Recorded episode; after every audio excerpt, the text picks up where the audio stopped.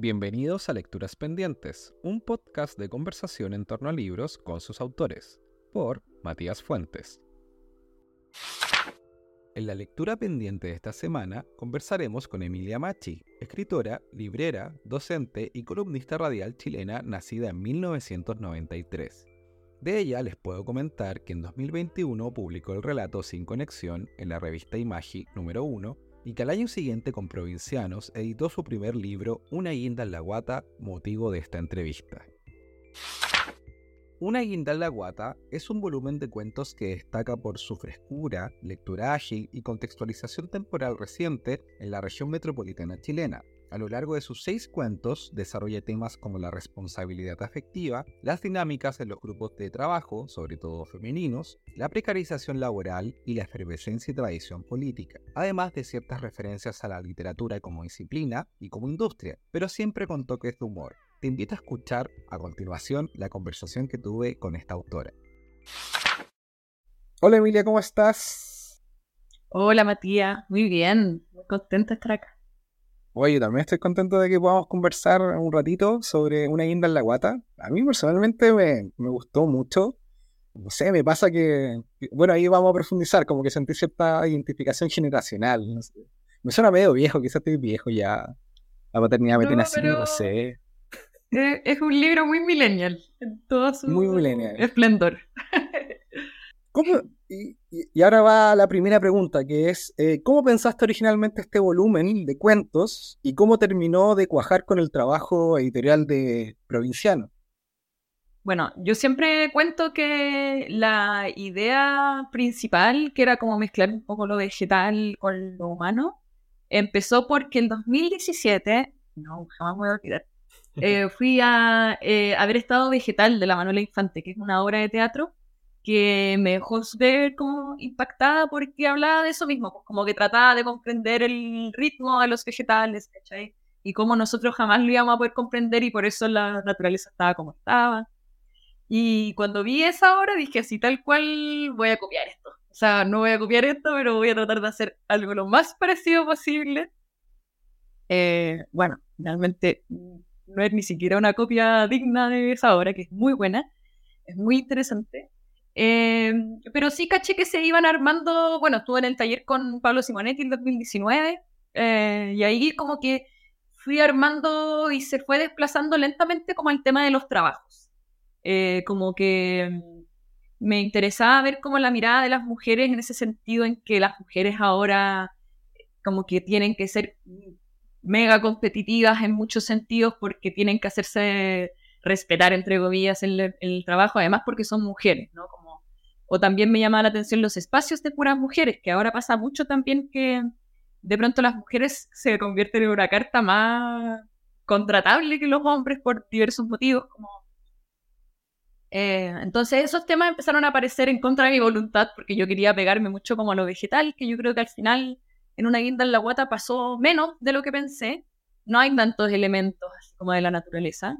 De hecho está más la dinámica laboral ahí en un grupo humano de mujeres. Claro. Como que me fui yendo para ese lado. Bueno, uno siempre conscientemente intenta una cosa y inconscientemente se va yendo hacia otro lado. Pero bacán, súper bien. Quizás si me hubiese enfocado tanto en cumplir mi propósito, entre comillas, hubiese hecho algo menos genuino, menos que me identificara, ¿no?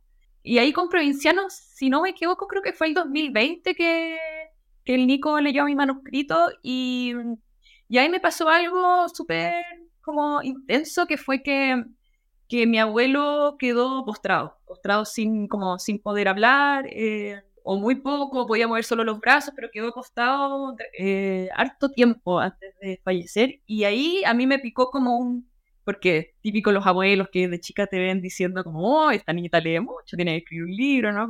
Y, de pronto me, vi a mí misma como en esta carrera de querer mostrarle el libro antes de que él falleciera porque era cosa de tiempo, ¿no? ¿Cachai?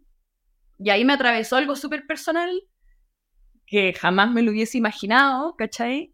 Eh, y quizás y quizá por ese mismo motivo, quizás como la, la edición y como el repaso final del libro fue más o menos rápido esto es súper antiprofesional, creo que los escritores siempre dicen como no lo podía soltar, no podía parar de editarlo. Y a mí me pasó un poco como que había conversado con el Nico de Provinciano y fue como ya démosle y si puede, eh, si puede quedar lo antes posible mejor, ¿no? Como me fui en esa parada que igual, insisto, un poco profesional, poco conocedora del oficio de la escritura.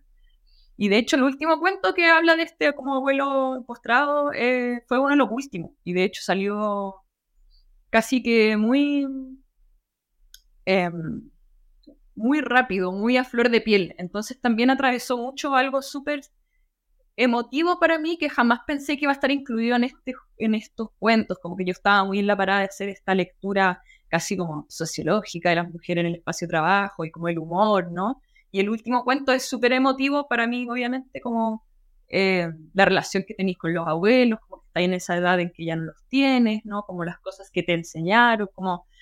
Eh, me fui en una bola como súper entre autoficción y súper emotiva que no, sabía que tenía dentro mío un poco.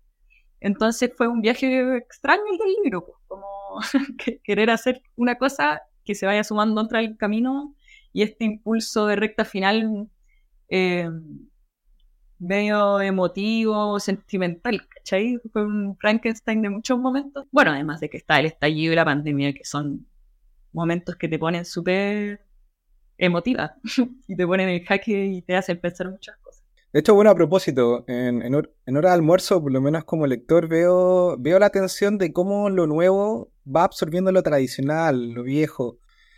Pero en este viaje, que, que en esta montaña rusa de emociones que hablas, que, que fue una guinda en la guata, eh, más allá de la incondicionalidad, perdón, del amor familiar, ¿Qué sientes que podemos aprender de nuestros abuelos, a pesar de representar muchas veces patrones o conductas que nosotros cuestionamos y que es lo que se plantea en el libro mm. a lo largo de esos cuentos?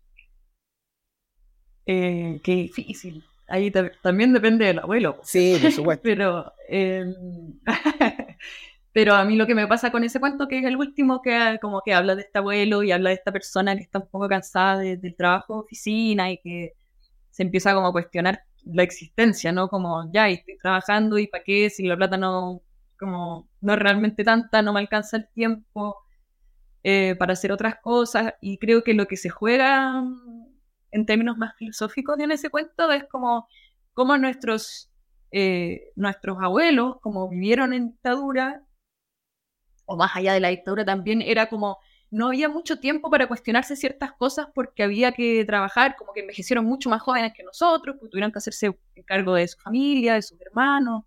Eh, sobre todo estoy pensando en mi abuelo, que fue una persona muy como el, hermano que iba a ser el profesional, que iba a mantener a toda la familia.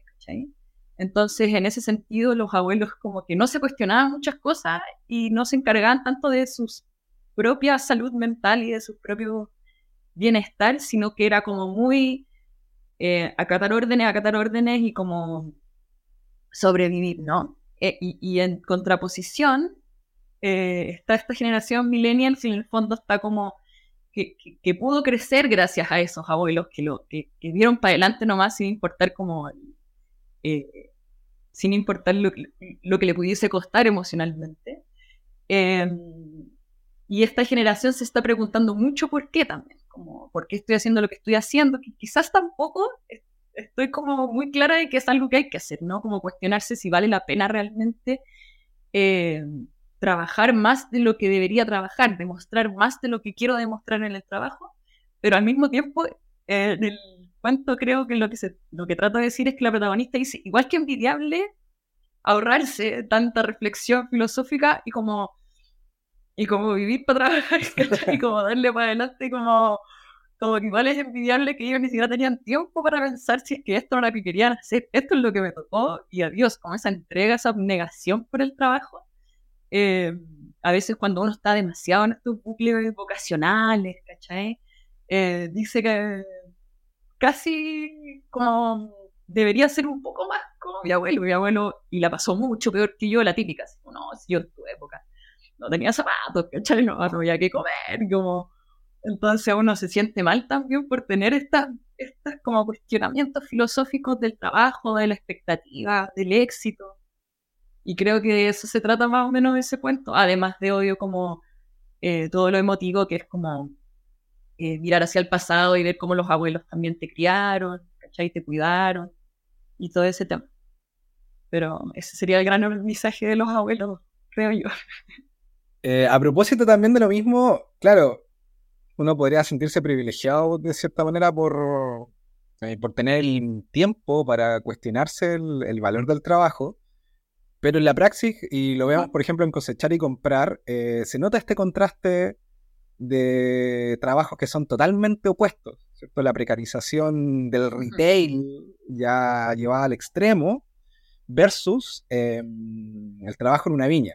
Punto aparte que yo quiero destacar, y me pasa como profe, que quizás para nosotros como generación millennial, yo soy del 90, así que estamos como por ahí, em, era un tema la orientación sexual, era un tema...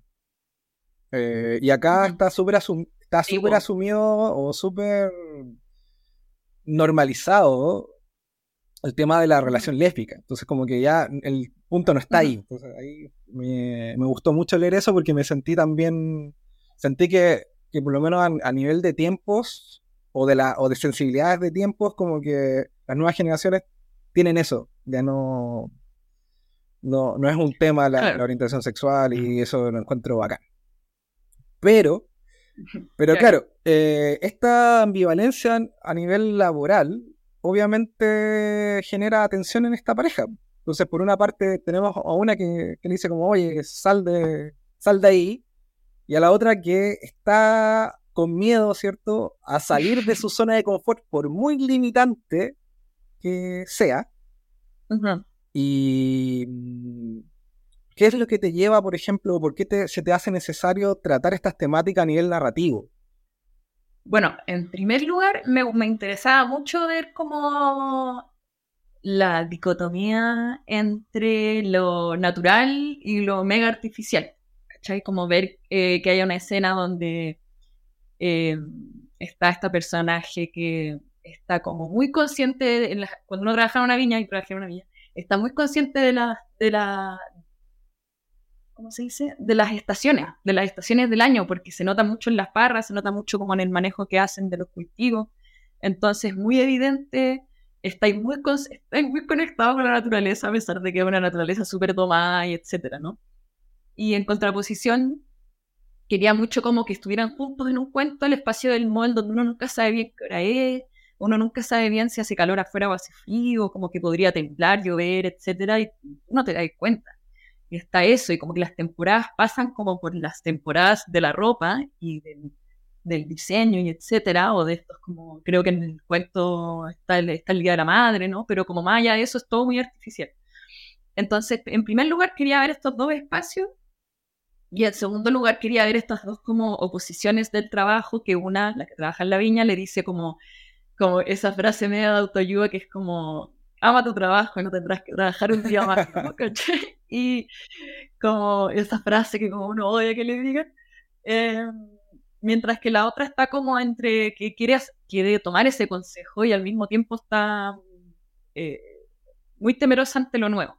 Y me gusta que hayan sido pareja porque siento que esa es una, siento que ese es como un problema que uno tiene, no sé si un problema, pero una dinámica que uno tiene mucho en pareja también, como eh, abordar el día a día del trabajo, como aconsejar sobre cosas laborales como de forma de, como de hormiga, ¿no? Como de todos los días quizás eh, con la pareja uno también como que identifica, va haciendo un diagnóstico de la situación laboral de la otra persona, como esta persona está infeliz con su trabajo y todavía no sé bien por qué, pero a medida que van pasando los meses tú vas identificando por qué, entonces...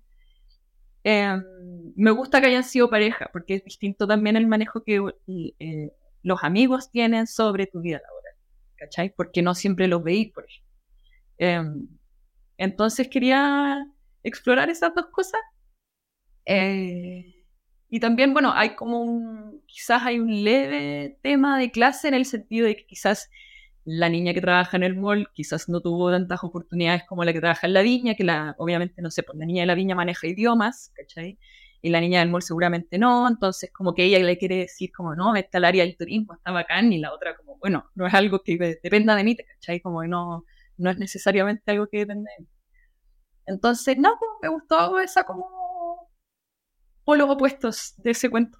Creo que a propósito, a propósito de, polos opuestos en Niño Palta, eh, claro, yo por lo menos veo que lo que para mí destaca el tema del gosteo. Un gosteo brutal. Eh, que está cruzado por el, la metáfora del cultivo del palto. Eh, la mención a la provincia, coincidencias con el nombre de tu editorial. No lo creo, no lo sé. el, el trabajo en negro y la marcada diferencia de clase entre el niño palta y la odontóloga. Y acá me parece súper interesante porque es, complejo, o creo, no sé si te lo propusiste, el hablar sobre el trabajo o hablar de repente también de los problemas que implica el trabajo, sobre todo en nuestro contexto que es tan desigual, pero sin hacer proselitismo ni crítica, sino que ¿Cómo lo hace acá. En este sentido, ¿cómo crees que explorar estos tópicos conjugados con, con diferentes elementos contextuales nos hacen pensar en las distintas dimensiones que nosotros tenemos como persona? Porque independiente de que la lectura sea, que, que a mí me parece muy interesante en tus cuentos, que la lectura pueda ser rápida, ágil, fácil, entre comillas, de un lenguaje súper accesible y ameno, hay profundidad en los personajes. Porque está el elemento del costeo, está el elemento de la poesía, está el elemento del trabajo negro, está todos estos elementos que conjugan, ¿cierto? Y que de cierta manera nos llevan, no sé, a cuestionarnos eh, cómo nosotros nos, relacionamos interpersonalmente. En ese sentido, para ti, ¿cuál es la aspiración o la intención de, de plantear estas temáticas o conjugarlas en una historia, en un cuento? En el caso de Niño Palta, fue el primer cuento que escribí, lo había escrito como en 2018, em, no sé, son esos cuentos que no sé si los pensé tanto como las temáticas que quería tocar, sino que se fue dando. Por ejemplo, me gustaba mucho, me gustaba mucho hablar sobre las paltas, porque es que es como un símbolo, qué, ridículo lo que voy a decir, pero es como un símbolo patrio igual, como que nosotros como que creemos que es como el fruto chileno por excelencia, no sé qué, pero al mismo tiempo es caro igual. Eh, no es, no es algo tan así familiar porque ya cada vez está más caro y como que de pronto nos vemos a nosotros mismos pensando que igual es un poco lujo la palta, ¿no? Y como que y como que teníamos eso también como de provincia al fin del mundo, de querer que la gente nos conozca por la palta, ¿no? Como me gustaba la palta como concepto. Em, y, y me gusta, bueno, y también quería como manipular la palta en el sentido de que está la versión como internacional, que vendría a ser esta que es gigante y que siempre está como cremosa y que siempre está eh, dispuesta a hacer comida, y están estas, por ejemplo, del norte que son como más hilachentas, ¿no? Como que saben, huelen un poco a anís, que son muy ricas, quizás no es, un poquito más engorroso como sacarle la, carne para comerlas, pero esa es como la palta. Entonces, partí como... que verdad, la otra es como echar una pipeta, ¿me entendí? Entonces quería mucho como agarrar la palta como concepto más allá de cualquier otro personaje. Como que eso fue lo que vino primero, fue mi primer personaje la palta.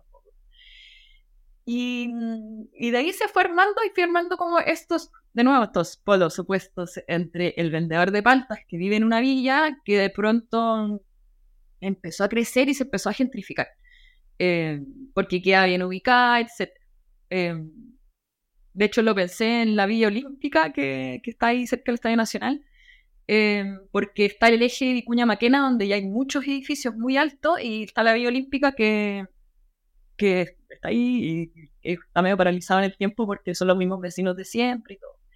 Entonces ahí empecé a jugar con esos polos opuestos, pues, como en la crisis hídrica, mientras que la niña, esta odontóloga que es nueva en el barrio, que es como el agente gentrificador de, de la villa eh, vive en este edificio donde hay una fuente, esas como fuentes de edificio nuevo que tiran agua al cielo, como que, no importa nada, ¿no? Bueno, y aquí no sé si se notó, pero en el fondo la frustración de Niño Palta, que era como el que le hizo Dustin a la odontóloga, en el fondo es súper... O sea, bueno, yo soy Team Niño Palta más que odontóloga, pero Niño Palta... Bueno, bueno.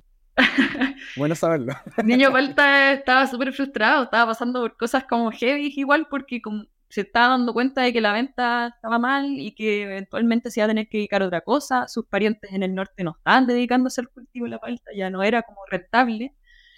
Y en todo eso estaba esta niña que igual era como, eh, como, no sé si intensa, pero como buena para hablar y como mostrándole su departamento nuevo y viendo con qué cosas iba a llenar este departamento cuando él, igual el mundo se le estaba derrumbando un poco, ¿cachai? Entonces quizá él igual sentía un poco, no sé, quizá yo creo que le dio vergüenza como tener un cierre con ella. Así que yo defiendo el ghosting o sea, no lo defiendo, pero lo, pero lo, eh, no sé, pues lo comprendo un poco, ¿cachai? Porque son como momentos en la vida como medio post-apocalípticos donde veis que tu trabajo está directamente expuesto. Entonces, nada, igual fue un camino raro el de Niño Palta. Lo primero siempre fue como el baldapalta, vendedor de paltas, y de ahí empezó como a agarrar forma todo lo demás. Pasando a otro tema, eh, pucha, yo le cuento que, de hecho me reí, me encantó, pero yo creo que es por la autorreferencia del profe de lenguaje. Eh, no, lo, no lo voy a spoilear. Pero a propósito de los 50 años del golpe y la comandante Tamara estudió aquí, ¿cómo sientes que ha ido cambiando eh, la vinculación y la posición política de la juventud? Suena muy a señora esto. Eh, respecto a nosotras, nosotros, nosotros, generación de los hijos de la democracia, que de adolescente vivimos los 30 años del golpe. Porque, porque claro, acá estás, estás trabajando con, con, O sea, bueno, los personajes ficticios son, son estudiantes, son chicas de un colegio muy particular. Yo lo googleé, era el, el Grange School. Sí, el Grange School. Pero Brigio igual que la, la, la comandante Tamara estudió en, uno de los mejores colegios de Chile, más caros de Chile. Es muy impresionante igual. Yo lo encuentro brígido. O sea, claro que el, que el antecedente esté ahí eh, a propósito del cuento y, claro, la cita a los fusileros y toda esa efervescencia política y sobre todo como ideológica que, que se tiene adolescente. Qué, qué complicado igual es pensar en los jóvenes versus uno, pensando que primero no somos tan viejos. Ah, pero en segundo lugar, no sé si conozco tantos jóvenes como para hacer una, para hacer una respuesta con tanta autoridad. Pero lo que sí he observado, Caleta, es que, por ejemplo, he tenido estudiantes, mi hermana también tiene como 18, 17, entre 18 y 20 años con la gente que voy a compartir de esa edad me doy cuenta de que tienen cosas mucho más claras. Bueno, uno cuando es joven siempre como que va con una idea y es, como llevado sus ideas, pero mm, me da la impresión em, de que como tienen tan claras las cosas, están menos dispuestos como a discutir, como a tener más debate. Pero también creo que puede, es posible que yo a la misma edad de ellos también hubiese estado en esa parada, ¿cachai? Como de aquí me... Mm, no soy tan buena jueza de mí misma, de demasiado cerca. Pero, por ejemplo, eh, con mis estudiantes me pasaba que habían cosas que eran muy evidentemente, eh, que están muy evidentemente mal, mientras uno siempre trata como de, no sé si de amarillar, pero como de conciliar distintas miradas, porque uno con el, porque por ejemplo para nuestros padres no era tan evidente Em, ciertos sucesos históricos de Chile y uno como que entraba en el debate. Y de pronto esta otra generación, estos centennials o los zoomers o como se llamen, em, están más, eh, hay más información, ya es más objetivo, bueno, ahora con el negacionismo este año ha sido brígido igual, no sé si puedo decir lo que digo, pero creo que ahora es más objetivo em, que la dictadura dejó daños como irremediables, ¿no? Como eh, y por esa misma razón creo que están, están menos capacitados los jóvenes para argumentarlo. ¿cachai? Siento que yo tuve muchas peleas como de, de, derechos humanos y de, y de sucesos eh, del siglo XX en Chile con mis papás porque creo que todavía, bueno, y además no teníamos acceso a información, eh, o no tanto como, como los cabros que ahora tienen 18 años que ya están muy algoritmiados, ¿cachai? Como como que el algoritmo igual ya lo conoce y le está dando lo que ellos quieren leer. Entonces hay eso, me acuerdo por ejemplo con una estudiante una vez como que todas llegamos tarde porque se había tirado alguien a las vías del metro, ¿cachai? Entonces obviamente empezamos a conversar sobre eso y yo les pregunté como que también eso es súper eh, impactante cuando pasa, no solamente porque si, uy, hoy día alguien se suicidó muy cerca mío, sino también porque la gente está muy enojada, está muy como, oh, de nuevo, se tiró a una persona. Y empezamos a conversar eso y yo les decía como qué opinaban, empezamos a hablar de qué opinaban de todo esto y yo trataba de comprender a estas, entre comillas, a estas personas enojadas porque iban a llegar tarde a la pega y etcétera, y ellas eran súper categóricas, que, que, que, profe, no es entendible, es que no es entendible que a alguien le moleste. Y yo me quedé muy en shock porque como que no, eh, tenía mucha razón, ¿cachai? Pero al mismo tiempo era como, yo, yo igual traté de ponerme en la situación de las otras personas porque es tanta la gente que reacciona pésimo que tú decís, acá hay un malestar general, ¿no? Como que, bueno, en fin, encuentro que las estudiantes fueron súper categóricas, que está bien, pero al mismo tiempo súper poco dispuestas a, a, a conversar, ¿sí? Eso es lo que me pasa con, las, con los jóvenes, con las personas de hoy en día. en la juventud. Pero, pero no lo digo como algo malo, digo como que quizás como me gustaría ser un poco más categórica y ser quizás haber sido menos amarilla en muchos sentidos, creo. Eh, pero bueno, esa es mi impresión ¿no?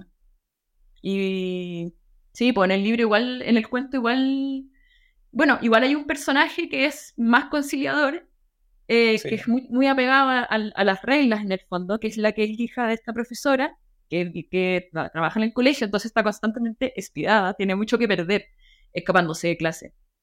En cambio, la otra niña que es la más como es la que más tiene plata y es la que más como que los papás no la pescan, entonces obviamente ella tenía nada que perder y, y, ahí también se juega con el tema como de la como de la rebelde que no tiene nada que perder versus la que es muy obediente porque le costó mucho llegar a donde está en este momento como para retroceder en esos logros, ¿cachai? Así que ahí hay de todas las personalidades.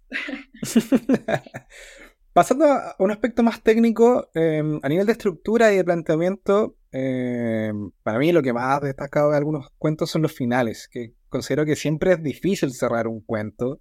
Sí. Eh, y bueno, la comandante de Tamara estu estudió aquí, yo creo que es un gran final, un gran cierre, y o el de Poeta Subterráneo también considero un gran cierre, y la temática también hay de la precarización de la literatura o de las artes y también como los medios de comunicación utiliza de cierta manera o las instituciones utilizan a las personas, etcétera. eh, o también, que es muy lindo también el cierre de, de hora de almuerzo. Y ahí la, la, pregunta es, independiente que sea a través de un remate humorístico, dándole felicidad, trabajando la atmósfera, ¿cómo determinas el punto final en una historia que tú escribes? qué difícil. Es, difícil escribir finales. De hecho, mm, en los talleres, creo que en los que tú estabas, uno de los comentarios más típicos que me hacían era como, a esto le falta final y creo que me cuesta mucho. Soy como la peor escritora para recomendar los finales porque creo que no tengo finales. Es difícil. creo que um, son los cuentos de una guinda en la guata son bien descriptivos. Entonces me es difícil saber, más que contar una historia, me gusta mostrar ciertas situaciones. Entonces, cuando ya las mostré, las quito, ¿no? Como que digo, fin, en vez de quizás darle más resolución. Pero eso es lo que me interesa abordar también. Pues, como que creo que darle más artificio que eso no me gustaba. Quizás como que cuando demostraba esta situación medio irónica, humorística, como que me detenía ahí. Eh, como que en ese sentido a veces pienso, y además es cortito el libro también, y a veces lo miro y digo, esto yo creo que la gente puede agarrarlo en la librería y pensar que es un libro de poesía perfectamente, eh, porque tiene esa brevedad también.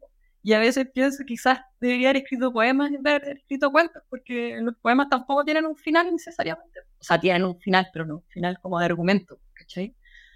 Eh, sino como muchas imágenes, que es que el cuen los cuentos acá creo que son muchas imágenes. Entonces, honestamente, no sé bien cómo escribir finales. Ahora estoy tratando como de escribir cosas con finales, pero bien como más aristotélicos. ya para ir cerrando, eh, ¿qué lecturas pendientes tienes en tu velador en este momento? Ah, oh, ya. A ver, tengo cosas muy de nerd. Nada, disculpe. tengo. Eh, en mi velador tengo, eh, bueno, tengo Panza de Burro de la Andrea Abreu que ya lo leí, pero tenemos una sesión de lectura en la librería, así que lo voy a como volver a ojear, que es muy bonito, te lo recomiendo si no lo has leído. Y es bonito, como que tiene una liviandad y tiene como muchos onomatopeyas y habla mucho como canario, que es en las Islas Canarias, entonces Es muy como relación de niña chica con la mejor amiga. Es muy lindo. Es como que siempre hay una amiga que es más tímida y la otra más como chora, entonces la tímida le pide que vaya a preguntar cosas que ella no se atreve, como tiene como esa dinámica muy linda y además en las Islas Canarias donde nadie sabe mucho realmente pasa en las Islas Canarias, ni los propios españoles saben qué está pasando ahí. Em, después me estoy terminando un libro de historia de la Catherine Nixie que se llama La Edad de la Penumbra y que habla sobre cómo los cristianos como que se apoderaron de todo lo que antes era el imperio romano y como y como que hablan de las estrategias de marketing de cada uno, entonces igual es como entretenido. No sé si me gusta tanto cómo está escrito el libro, pero me gusta como los datos freaks que te entregan, ¿cachai? Increíble conversación de sobremesa el fin de semana, así. Ya. como bueno.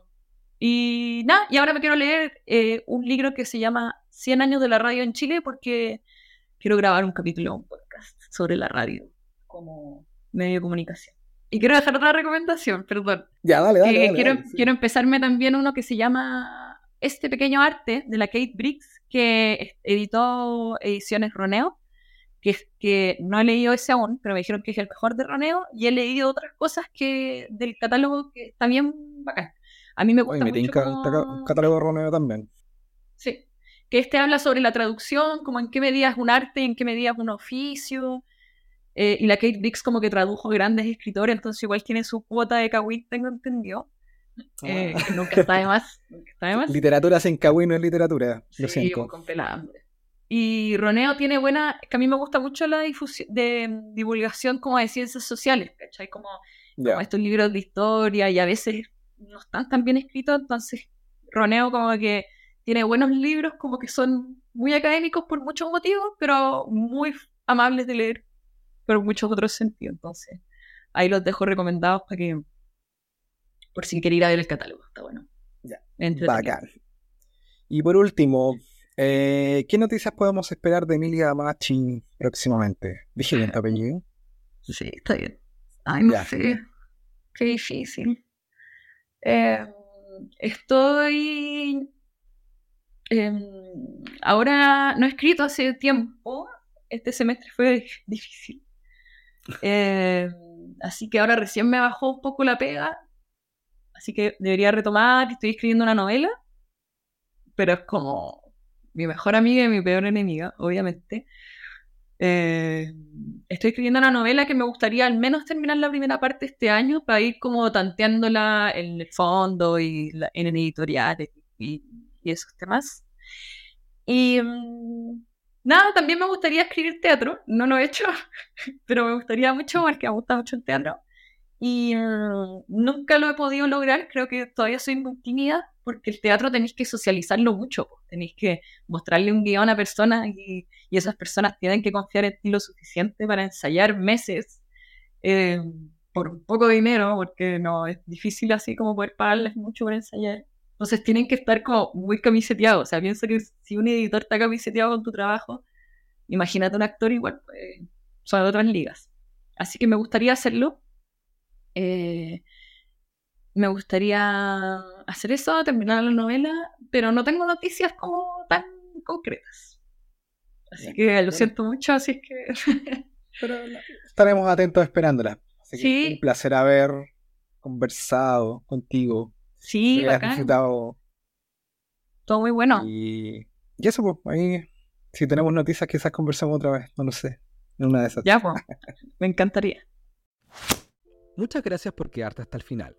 Esto fue Lecturas Pendientes, un podcast de conversación en torno a libros con sus autores.